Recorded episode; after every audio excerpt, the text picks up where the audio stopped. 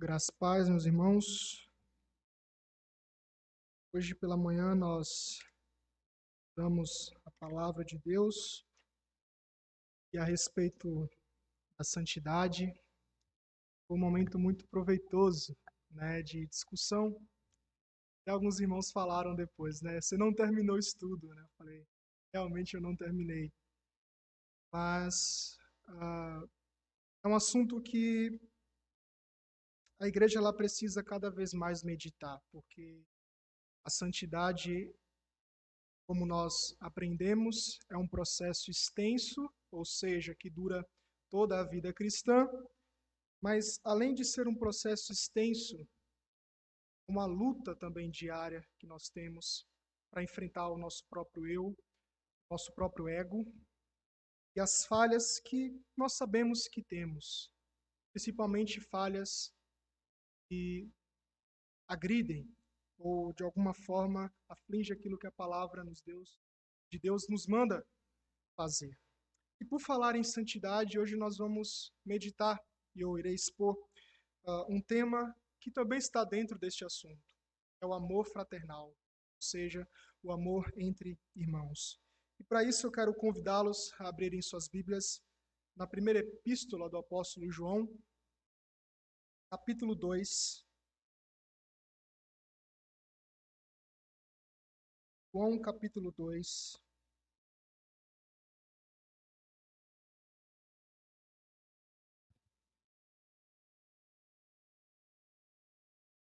Leremos do verso 7 ao verso 11.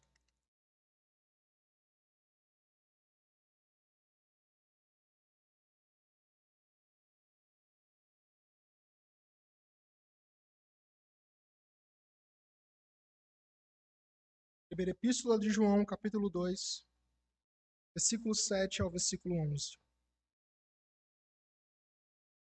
Nos diz assim a palavra do nosso Deus: Amados, não vos escrevo um mandamento novo, senão um mandamento antigo, o que desde o princípio tiveste.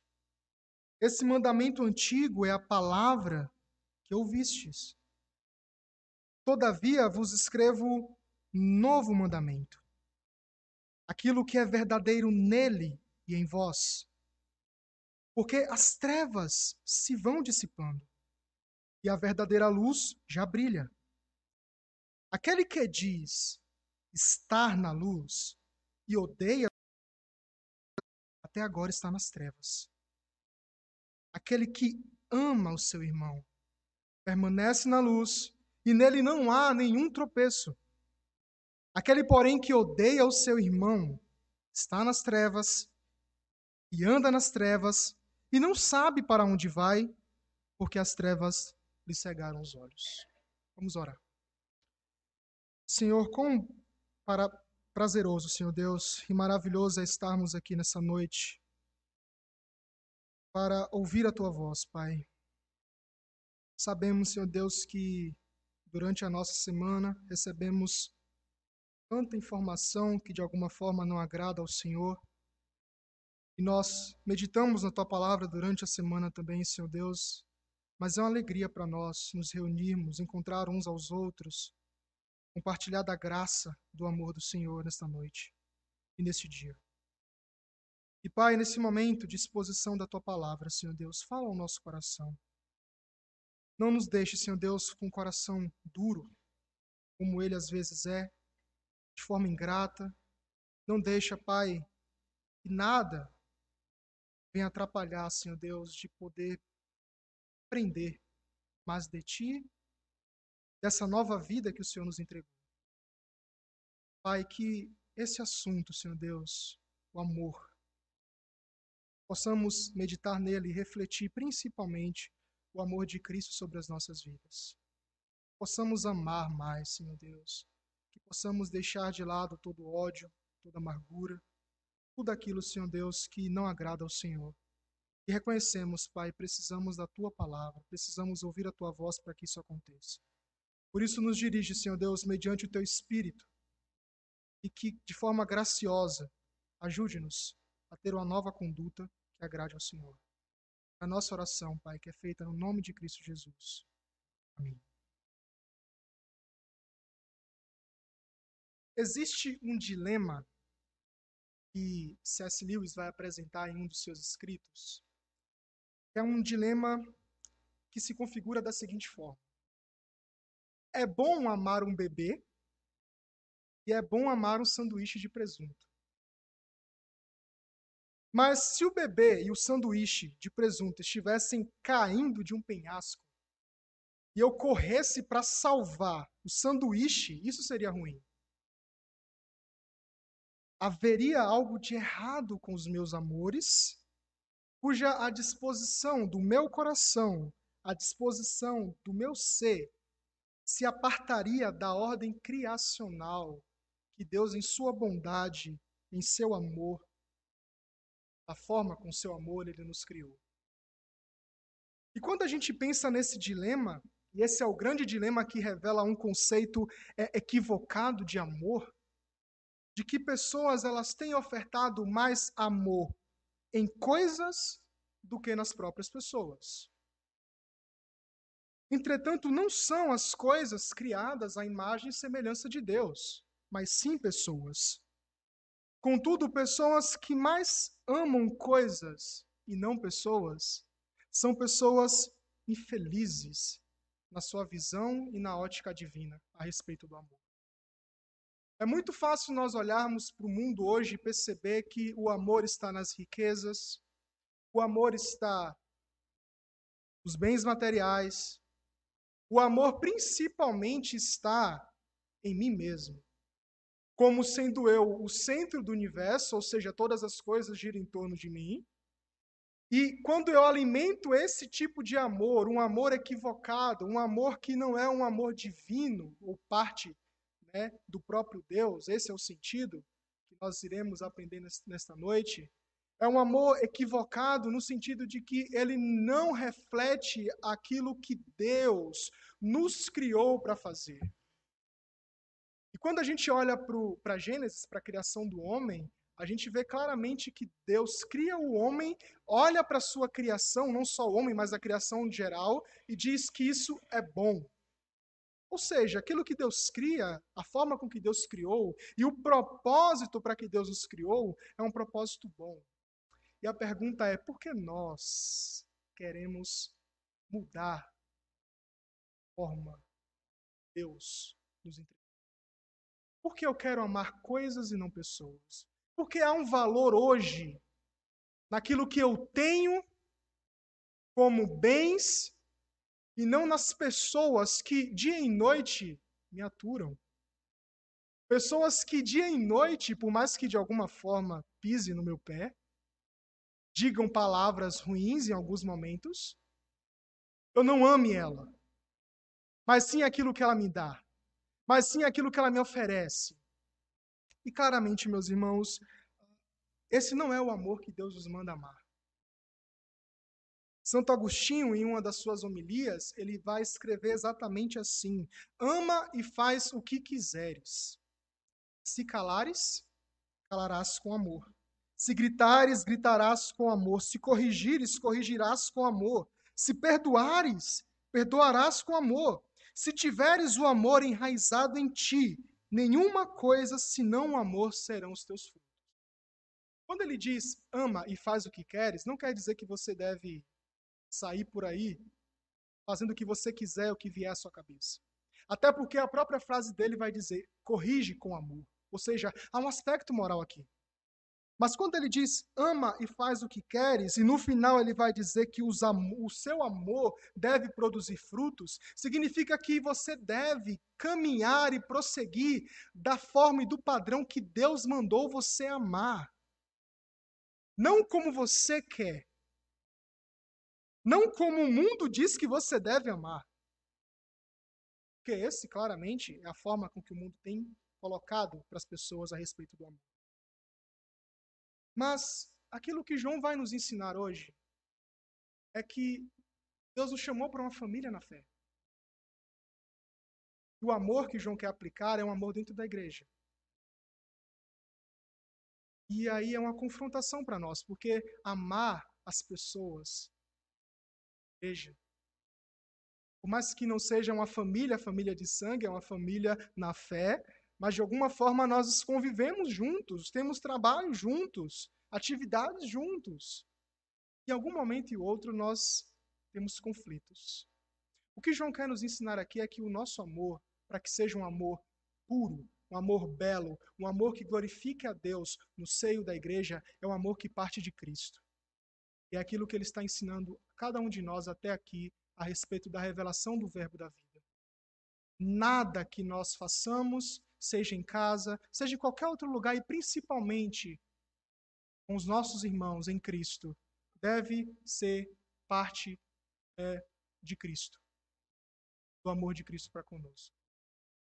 Até aqui nós temos visto que João apresenta a revelação do Verbo no capítulo 1, dizendo que o Verbo se revelou a nós, que ele é eterno, que ele é humano, que é o Verbo que nos trouxe vida, que trouxe significado para nós, é um Verbo que nos trouxe a comunhão e a alegria de estarmos juntos uns com os outros, mas além de tudo, e aquilo que não sei se vocês lembram, mas os três aspectos que João apresenta na sua epístola de como nós podemos comprovar que estamos em Cristo Jesus.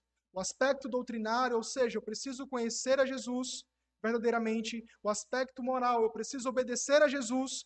E o aspecto social, que é esse aspecto que nós iremos meditar nessa noite, que é amar o meu próximo. E João aqui, ele vai mostrar para nós uh, algo muito peculiar da própria parte dele. E o primeiro ponto que eu quero pensar com vocês é, nessa noite é a respeito de amar é um mandamento antigo. O amor que João quer nos ensinar é um mandamento antigo. Então ele vai dizer no versículo 7: Amados, não vos escrevo um mandamento novo, senão um mandamento antigo, o qual desde o princípio tiveste. Esse mandamento antigo é a palavra que Quando falamos de qualquer prática, sendo essas práticas boas ou práticas santas, ah, no meio do povo de Deus, é sempre bom nós destacarmos exemplos. Exemplos cativam, exemplos nos influenciam. Mas, de alguma forma, nós não podemos falar sobre o amor sem considerar a pessoa de João, porque ele era o discípulo amado de Cristo. E o amor de João, ele tem uma certa peculiaridade aqui. Porque o seu amor é um amor que é expresso das entranhas. Por isso que ele começa logo esse versículo dizendo: Amados. O amor que João está expressando para esses leitores aqui, para esses irmãos, é um amor que parte das entranhas. E talvez você olhe e pense, é muito estranho esse tipo de amor. O amor das entranhas. Ah, as entranhas, elas eram consideradas nesse tempo, a gente pode pensar também no tempo de hoje, como as sedes das paixões mais extremas, conforme os judeus pensavam era a sede das afeições mais sensíveis, como a bondade, a compaixão, a benevolência. João quer nos mostrar aqui que ele está escrevendo porque ele ama dessa forma. Um amor que parte de dentro, um amor comovente, um amor puro. E qual seria então a reaplicação do Antigo Testamento a, a respeito do amor, como João tem, tem dito aqui, que é um amor antigo? Porque na lei de Moisés, especificamente lá em Levíticos 19, 18, a gente pode identificar essa ordem. Porque está escrito lá: Não te vingarás, nem guardarás ira contra os filhos do teu povo, mas amarás ao teu próximo como a ti mesmo. Eu sou o Senhor. Essa é a base do amor.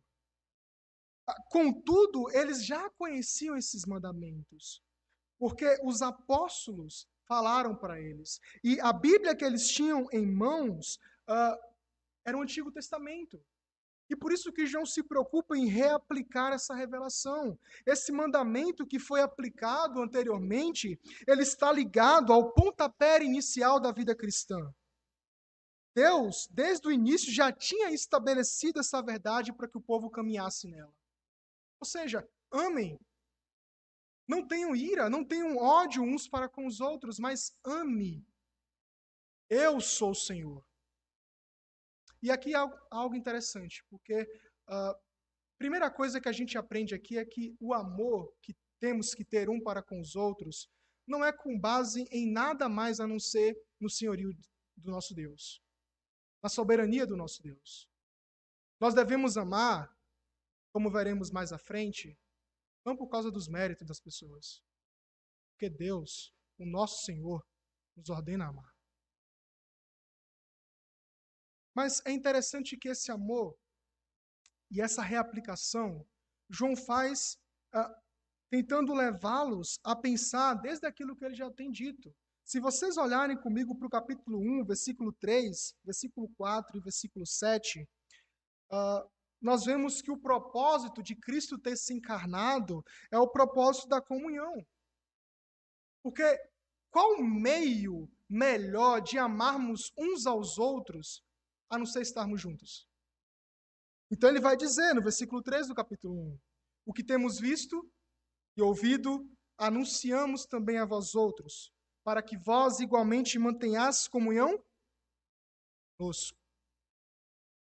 Ora, a nossa comunhão é com o Pai e com seu Filho Jesus Cristo. Ele diz no versículo 4: Estas coisas, pois, os escrevemos para que a nossa alegria seja completa. Não é somente a comunhão por comunhão. É uma comunhão que expressa amor, mas além do amor, é uma comunhão baseado na alegria. Então você pode pensar, mas é muito difícil amar de forma alegre aquela pessoa. Claro, às vezes nós entendemos o amor como um sentimento, não como obras, serviço ao próximo. Mas João está dizendo que Cristo se encarnou para que nós pudéssemos estar juntos, aturando uns aos outros juntos, com alegria. Com alegria. O que João nos ensina é que um irmão que ama é aquele que entende o seu papel no corpo de Cristo. E um dos aspectos desse amor é a reafirmação da verdade, toda a verdade, em qualquer oportunidade que lhe é dada. Se você quer demonstrar o um amor, e o primeiro ponto aqui é quando você reaplica a verdade para o seu irmão. Nós aprendemos hoje pela manhã que às vezes o amor que as pessoas costumam entender é um amor que deixa passar com que deixa com que o erro passe, que não exorte, que não reafirme as promessas de Deus. Mas quando nós enxergamos e quando nós estamos no corpo de Cristo, nessa comunhão, e vemos um irmão no erro, a forma de amá-lo é aplicar a verdade, a revelação de Deus. Se você é omisso nessa prática, você não ama. E ele não está aqui preocupado em criar novas ideias, tentando alimentar com fábulas e vã filosofias como os gnósticos da época faziam. Porque um lobo e não um discípulo de Jesus Cristo é que faz isso. É que cria falsas ideias, é que criam caminhos que levam para o erro. Ou no caso de João, um líder. Mas, além disso, a reaplicação desse mandamento mostra a fidelidade de Deus em sustentar as suas ordenanças e mostrar a sua infalibilidade ao seu povo. Ele é um Deus que sempre amou. Ele é o próprio amor. João vai dizer: Amados, eu não vos escrevo um novo mandamento. Não é uma nova ideia. Eu quero que vocês entendam que vocês são amados por mim mas principalmente o próprio Deus que já revelou isso para vocês. Então, primeiro ponto, o amor é um antigo mandamento. Mas João continua dizendo, e o segundo ponto que eu quero tratar nessa noite é que amar é um novo mandamento. Mas um novo mandamento aprofundado. Olhem o que ele diz no versículo 8. Todavia, vos escrevo um novo mandamento, aquilo que é verdadeiro nele e em vós, porque as trevas se vão dissipando e a verdadeira luz brilha. Por mais que João aqui ele seja fiel em reafirmar os ensinamentos da antiga aliança, ele manifesta o seu desejo de expor um novo mandamento. E ao que parece, João está construindo tudo o que ele acabou de argumentar no versículo 7, né? do, antigo, do antigo mandamento. Contudo, ele fala do novo mandamento e esse novo mandamento uh, não diz respeito a uma nova ideia, mas é uma aplicação aprofundada sobre o antigo mandamento. Entretanto, agora em Jesus. E ele vai dizer que esse amor, esse novo mandamento, está nele. Nele quem? Em Cristo.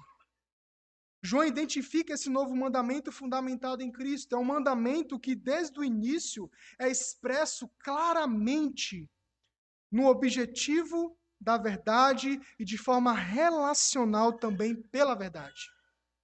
E como é que isso se dá? João vai dizer que é um mandamento encontrado em Jesus, na própria verdade. Ele é aquele que afirma: Eu sou o caminho, a verdade e a vida. Errado seria se pensássemos uh, que o amor só veio a ser exercido na revelação do Filho. E não veio a ser exercido na revelação do Filho apenas. Porque a própria criação é um ato de amor. Lewis vai dizer no seu livro Os Quatro Amores que foi por amor que Deus fez existir criaturas inteiramente supérfluas, somente a fim de poder amá-las e aperfeiçoá-las. Deus nos amou preservando a lei para que hoje pudéssemos ter ela como regra de fé e prática.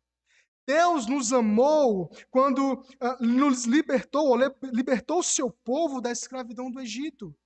Deus nos amou quando, de forma providencial, concedeu alimento uh, para o seu povo, para matar a fome do seu povo e água para matar a sede em toda a caminhada no deserto. Deus nos amou quando usou os seus profetas para anunciar juízo, libertação, esperança, salvação.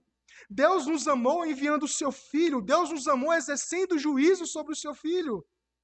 E, e é isso que João está querendo nos dizer desde o Evangelho até esse exato momento na sua epístola, que não é possível amar de forma pura e bela sem Jesus, sem antes de ser amado por Deus e sem antes compreender o Evangelho.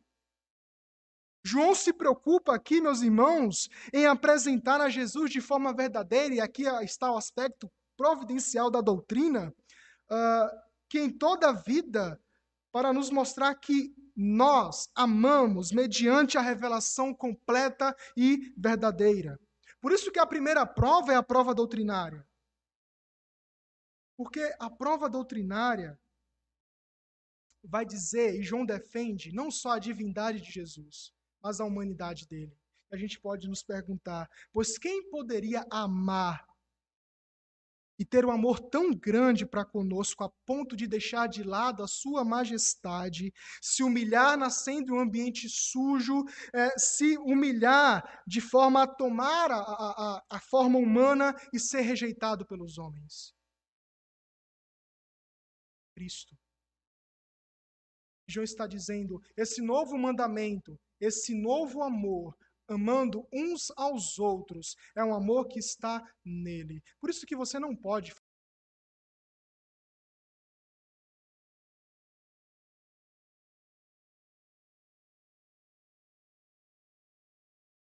Ele é o um exemplo de amor porque a sua obra sacrificial nos mostra isso. É onde nós vemos a natureza do amor florescer no próprio efeito em que ele tem de se entregar e transformar pecadores como nós. Mas ainda João vai dizer que esse amor dissipa trevas. Ele diz que é verdadeiro nele e em vós, porque as trevas se vão dissipando e a verdadeira luz já brilha. Esse amor comunicado que dissipa as trevas, e o significado aqui de dissipar é passar por cima, não significa que uh, deixa com que as trevas passem, que os pecados passem, que o velho homem seja manifestado e não seja mortificado. Não é isso. Significa que, mediante o amor, o amor com base em Cristo, não há ódio entre os irmãos, não há rancor entre os irmãos. Se por acaso surgir, imediatamente ele é combatido. O amor que dissipa as trevas é o amor que dissipa toda a impureza, que extermina todo o ódio no meio da igreja. E o motivo real de que a treva ela é dissipada é porque o fundamento do nosso amor deve estar porque quando João disse que ele se encarnou, se entregou e ele foi revelado pelo Pai, e aquilo que nós aprendemos no primeiro sermão aqui, é que no mundo em que não havia significado, agora tem significado por causa de Cristo. Se não há ou melhor, se não houve significado no amor entre pessoas, no lar, no trabalho, em Cristo há significado. Porque é Ele que sustenta esse relacionamento. Porque é Ele que dirige esse relacionamento. Mas João vai nos dizer as consequências do ódio. Porque, como eu falei no início, a respeito, tanto pela manhã como no início de hoje, a respeito da santificação, é um processo extenso. É um processo longo. E é árduo. Sabe por que é árduo? Porque você é pecador. Porque você é falho. Porque você peca. Principalmente contra Deus. Não somente contra o seu próximo. Mas ele vai nos mostrar que há consequências para o ódio. Versículo 9 até o versículo 11, ele vai nos mostrar novamente aquela comparação que ele faz, mostrando que aqueles que dizem fazer algo e não fazem, as trevas, estão caminhando com Cristo. E aqui há o teste do amor. João quer testar o amor para esses irmãos. É a prova social. E ele combate o falso ensino dessas pessoas que queriam implementar essa prática de que uh, nós não devemos nos preocupar com os pecados do nosso meio. É aquilo que o reverendo Sandoval até ensina lá no seminário, né? As contas não pagas da igreja, que são os pecados não tratados. E quando nós deixamos com que o ódio ele domine cada um de nós, com que ele entre na nossa comunhão, nós não estamos praticando ou não estamos vivendo conforme nós somos chamados. Então, João vai dizer a partir do versículo 9: Aquele que diz estar na luz e odeia o seu irmão, até agora está nas trevas. Aquele que ama o seu irmão permanece na luz e nele não há nenhum tropeço. E por que ainda estão nas trevas? Porque há ignorância. Eles não conheceram verdadeiramente Jesus. Eles não entenderam o Evangelho. Eles não entenderam a graça que vos foi revelada. Ou seja, é total ignorância de Deus. Eles ainda não possuem o verdadeiro conhecimento de que Deus é luz e não há nele trevas nenhuma, como João já expôs. E a pergunta a ser feita aqui é: como podemos dizer que amamos a Deus a quem não vemos e dizer que odiamos os nossos irmãos a quem vemos? E você pode argumentar: ah, mas amamos a Deus porque nós amamos por meio da fé. E amar o seu próximo também não requer fé? Também não requer fé na graça que vos foi revelada? E eu pergunto: amar o meu irmão não é fé em Jesus porque o próprio Jesus nos amou? O grande problema, meus irmãos, é quando nós reduzimos o amor que temos uns para com os outros mediante os méritos de pessoas imperfeitas. Quer ver algo interessante? Ah, quando os pais é, chegam para os seus filhos e fazem aquela pergunta, né? Que é uma pergunta muito infeliz. Quem você ama mais? A mamãe ou o papai? E pode ser o contrário também. Ah, mas meu filho é tão obediente. O primeiro filho, né, o mais velho, é sempre assim. Tão obediente. Teve esses momentos ali difíceis. Teve umas surras. Mas hoje ele aprendeu e, graças a Deus, está no caminho correto. Alguém prendado, pontual. Mas aquele é muito difícil. Muito difícil de amá-lo. E ele me pirraça o tempo todo. E aí é um tratamento diferente. Por quê? Porque é mérito. Ah, eu amo mais o pastor. Ah, o pastor me visita. Aquele irmão lá? Nossa. Nem sequer faz um esforço em me ligar. Você acha que eu vou conviver com aquele irmão? Ah, não, mas aquele irmão, o outro lá, o irmão que todo final do culto me dá um abraço, me dá uma boa semana, que Deus te abençoe. Nossa, eu amo muito ele. Mas aquele irmão que passa nem fala comigo, nossa. Eu nem me esforço em querer abordá-lo. É mérito. Mas esse não é um amor puro. É um amor pecaminoso. É um amor muito pecaminoso, porque se nós entendermos o amor pelos méritos, nós não somos amados por Deus, porque nós não temos mérito algum de sermos amados por Deus. Porque todos os dias nós afrontamos a Deus, a sua santidade. Porque todos os dias nós rejeitamos a Deus através dos nossos pecados. E por que nós precisamos amar pelos méritos e não porque Deus, o nosso Senhor, nos ordena a amar uns aos outros? Méritos não está ah, no padrão bíblico de amor. E claro, não quero dizer que não há necessidade, porque há necessidades. Quando as pessoas estão necessitadas, nós demonstramos amor. Mas o que eu quero dizer é que um amor que espera algo em troca é um amor egoísta. O Jonathan Lehman vai dizer, um pastor norte-americano, que nós fomos chamados para uma família na fé.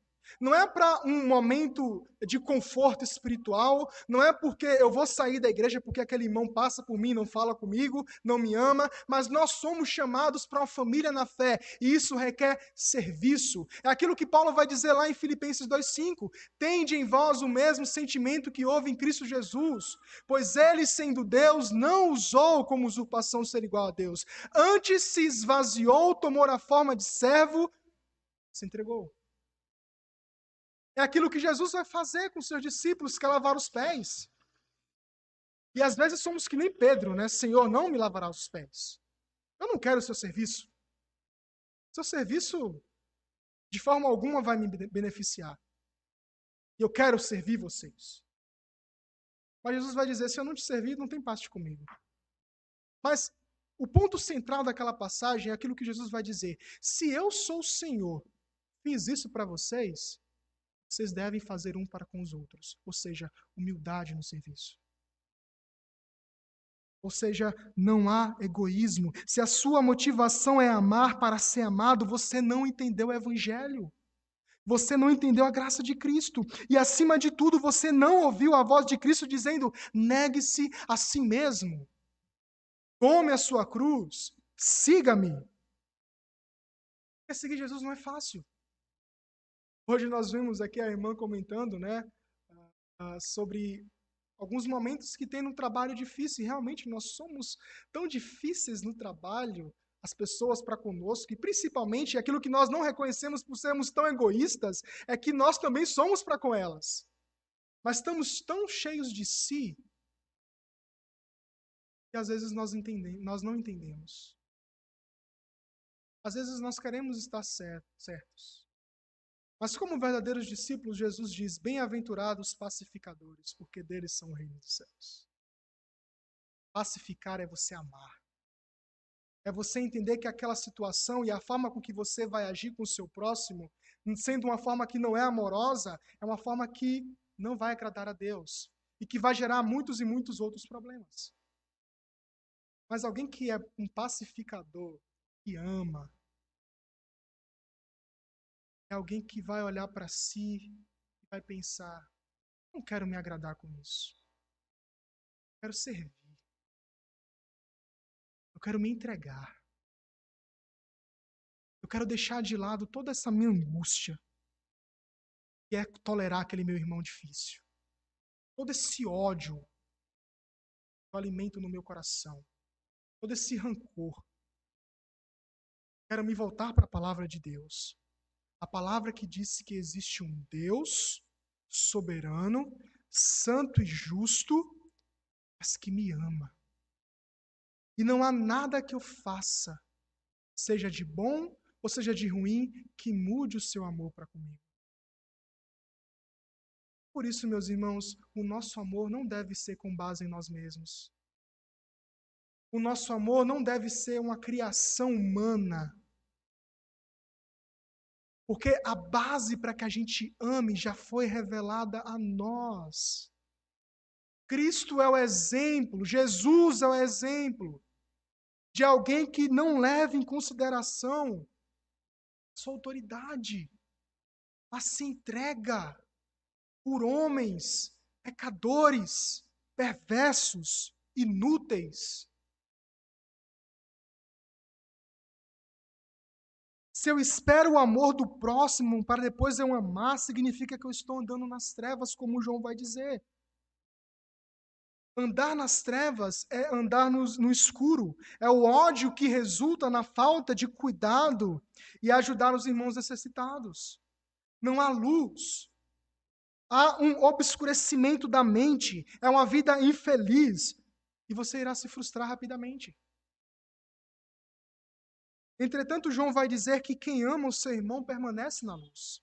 Ele diz: aquele, porém, aquele que ama, melhor dizendo, o versículo 10 do seu irmão, permanece na luz e nele não há tropeço. Permanecer na luz significa que diante do teste do amor, é evidente que você está em Cristo. Os gnósticos afirmavam que estar na luz uh, é, que eles identificavam como um verdadeiro conhecimento de Deus. Mas esse conhecimento, ele é um conhecimento corrompido, pois não era evidente na vida deles. Era hipocrisia. Eu amo, eu amo meu irmão. É aquele famoso toquinho no ombro, né? Irmão, eu te amo. Mas não é um toque no ombro que vai dizer se você ama ou não. É sua vida. E a pergunta é: como está a sua vida? Esse aspecto da vida cristã, no amor. João ainda disse que aquele que ama, nele não há tropeço. E há dois sentidos para esse significado de tropeço aqui. A primeira diz respeito a pessoas uh, que amam e não oferece ocasião alguma para que outros tropecem também no mesmo pecado e caiam no mesmo mau testemunho. Mas o sentido mais correto aqui é o segundo, que é o sentido uh, que aquele que, por estar na luz, consegue ver onde está indo e não vive tropeçando aqui e ali. A luz que Cristo comunica, a verdade, a santidade, faz com que a gente olhe para o caminho onde estamos trilhando e enxergue onde há queda e onde há felicidade, onde há santidade.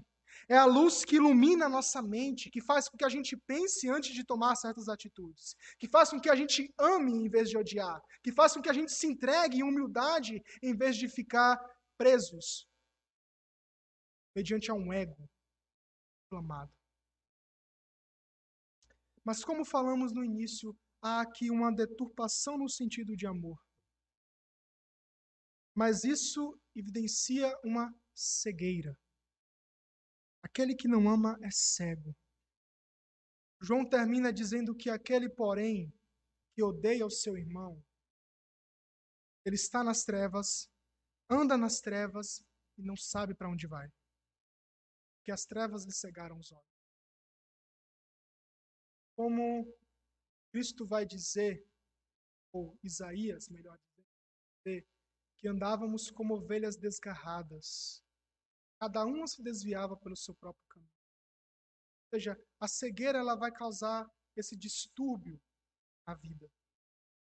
Eu aceito todas as coisas, eu quero curtir a minha vida, eu quero fazer o que bem entender, mas quando uma vez Cristo nos iluminou, significa que ele nos entregou uma nova vida, e essa nova vida, meus irmãos, requer andar em santidade e não em trevas. É andar enxergando a verdade, buscando a verdade e não se deleitando nas trevas, no velho homem, no ódio.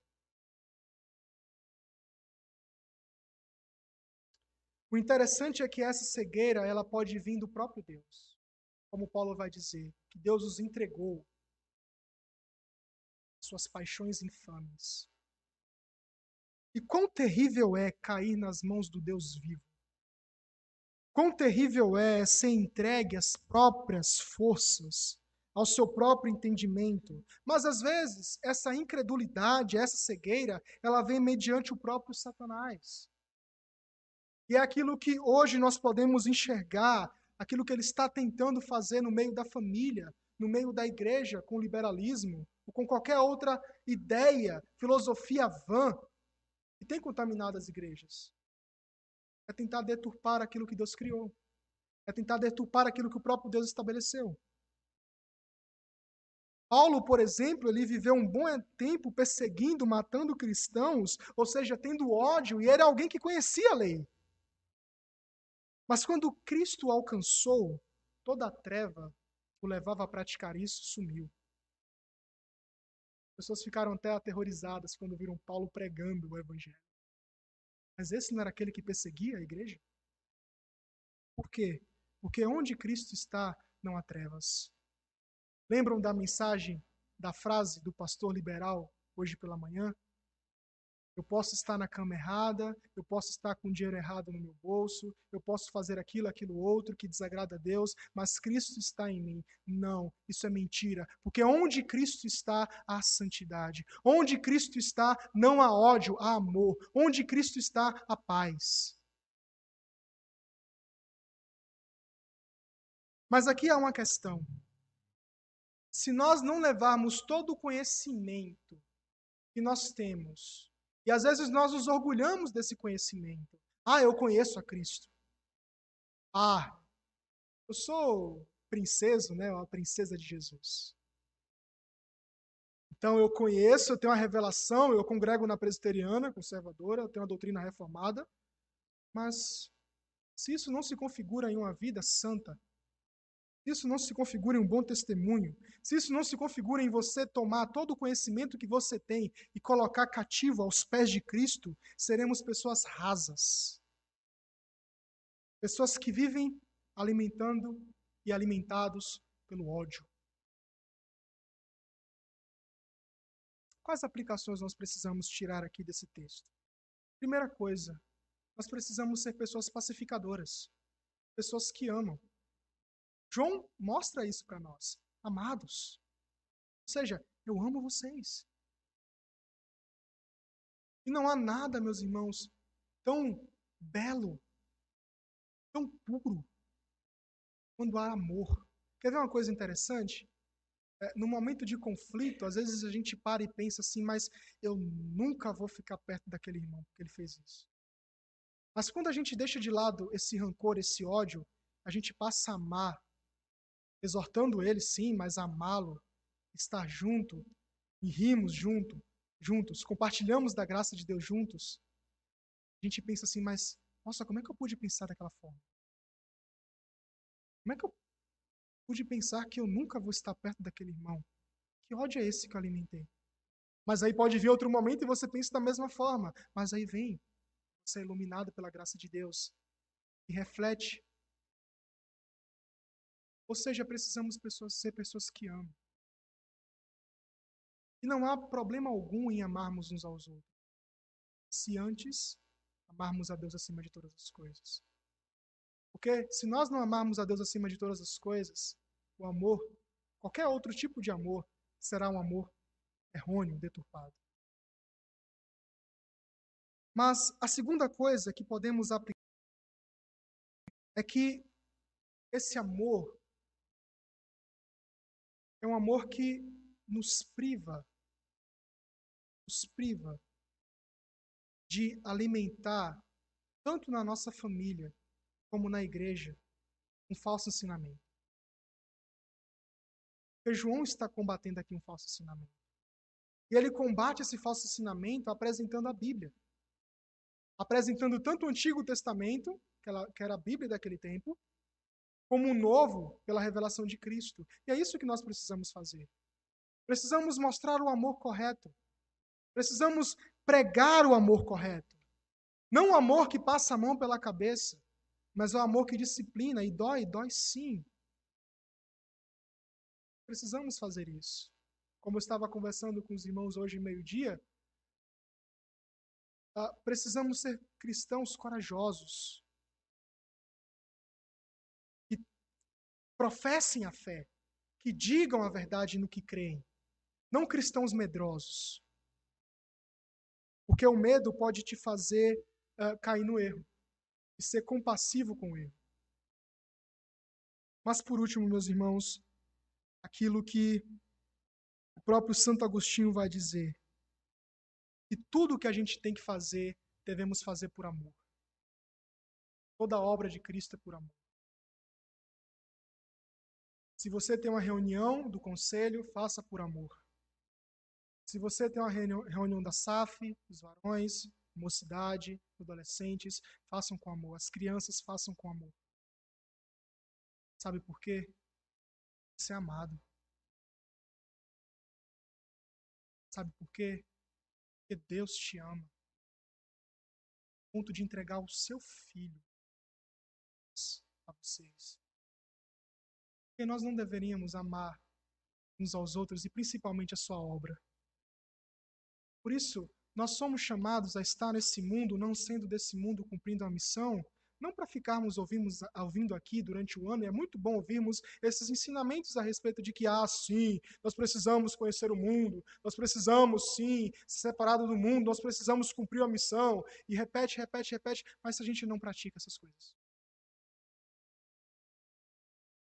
Quando a gente entende que nós estamos no mundo, não sendo do mundo, cumprindo a missão, significa que há uma missão a ser cumprida, mas nós não cumprimos ela por qualquer outro motivo a não ser amor a Deus, porque nós fomos amados por Ele primeiro.